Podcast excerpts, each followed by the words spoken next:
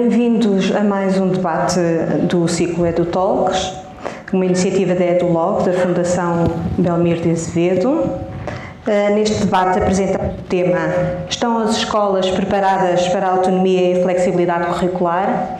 Uh, esta é uma expressão que já entrou no léxico dos professores e das escolas e é algo que já está legislado e a funcionar no terreno e que, no entanto, parece suscitar ainda algumas dúvidas. E é por isso que aqui estamos. Os meus eh, convidados são a professora Ariana Cosme, da Universidade do Porto, que é consultora do Ministério da Educação para o Programa de Implementação do Novo Modelo da Autonomia e Flexibilidade Curricular na Escola e é coordenadora do estudo avaliativo sobre a implementação e generalização deste programa a professora Carlinda Leite, também da Universidade do Porto, que foi membro da equipa que acompanhou o projeto de gestão flexível do currículo e a sua generalização na reorganização curricular do ensino básico. O professor João Barroso, da Universidade de Lisboa, mas que também é um homem do Norte e que foi responsável pelo estudo sobre a autonomia e gestão das escolas em 1997 e que esteve na base da legislação aprovada sobre esta matéria. E o professor Filinto Lima, que é presidente da Associação Nacional dos Diretores de Agrupamentos e Escolas Públicas, é também diretor do Agrupamento de Escolas Dr. Costa Matos em Vila Nova de Gaia e é um agrupamento que entrou no projeto piloto de, do projeto de autonomia e flexibilidade curricular. Antes de partirmos para a nossa conversa, vamos apresentar uma pequena reportagem que ilustra o tema que nos traz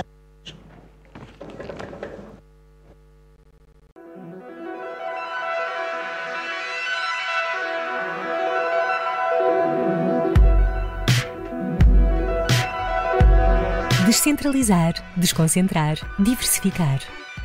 Foi assim que, na sequência do movimento de democratização da educação no pós-25 de abril, a Lei de Bases do Sistema Educativo enquadrou os princípios organizativos do sistema educativo português. Seguiram-se vários diplomas legais que procuraram definir o grau de autonomia na administração e gestão das escolas portuguesas, numa altura em que a autonomia da escola era definida como a capacidade de elaboração e realização de um projeto educativo em benefício dos alunos e com a participação de todos os intervenientes no processo educativo. Desde então, tem sido intensa a produção legislativa, com avanços, recuos e desvios ao ritmo das mudanças ministeriais. Projeto de Autonomia e Flexibilidade Curricular.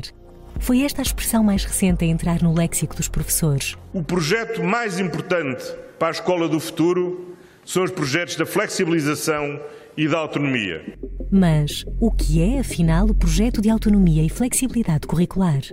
O projeto de autonomia e flexibilidade curricular concretiza-se na possibilidade de as escolas organizarem as atividades letivas de um modo diferente, com novos modelos de organização pedagógica. E por que dar às escolas mais autonomia e flexibilidade curricular? Hoje temos uma população ativa, ainda bastante jovem, eh, em que uma grande percentagem não concluiu o ensino secundário. Por outro lado, somos ainda um dos países da União Europeia, da, da OCDE, em que mais se reprova. Para promoverem o sucesso educativo, as escolas têm agora a possibilidade de fundir parcialmente algumas disciplinas, ou mesmo criar disciplinas novas, respeitando as matrizes curriculares de base organizar semestralmente as disciplinas, criar domínios de autonomia curricular que possibilitam dedicar tempo letivo a projetos de natureza interdisciplinar e integrar nas matrizes curriculares a disciplina de cidadania e desenvolvimento. Para tal, as escolas podem gerir autonomamente até 25% do currículo.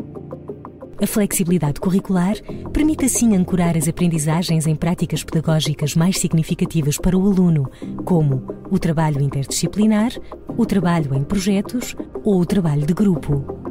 Em torno deste projeto existem novos documentos de referência no ensino. As aprendizagens essenciais, que reduzem os conteúdos a lecionar, mas pretendem torná-los mais significativos, e o perfil dos alunos à saída da escolaridade obrigatória, um documento orientador de referência para todo o sistema educativo. Este perfil diz-nos que um aluno é não apenas um detentor de conhecimento, sendo que o conhecimento é estrutural, obviamente, na escola, mas é também alguém que sabe pesquisar informação, mobilizar esse conhecimento em novas situações, que sabe relacionar-se com os outros e trabalhar de uma forma cooperativa, que domina diferentes linguagens, que consegue comunicar uh, através de diferentes meios e de diferentes formas, que se preocupa com o seu bem-estar individual e comunitário, que é capaz de se deslumbrar com aquilo que é, que, que é belo no mundo, ou seja, desenvolve também competências relacionadas com a, com a, sensibilidade estética e artística. Mais do que memorizar e acumular informações, pretende-se que os alunos desenvolvam competências que lhes permitam saber lidar com um mundo cada vez mais complexo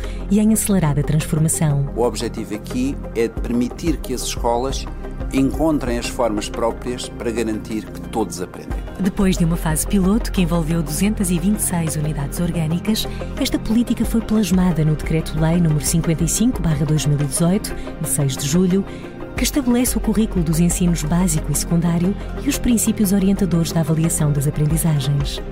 Mas estarão os professores motivados e preparados para alterar as suas práticas pedagógicas? Que investimento está a ser feito na formação? Estarão preparados para adotar as designadas metodologias ativas de ensino?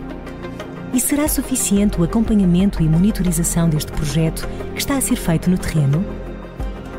Estão as escolas preparadas para a autonomia e a flexibilidade curricular?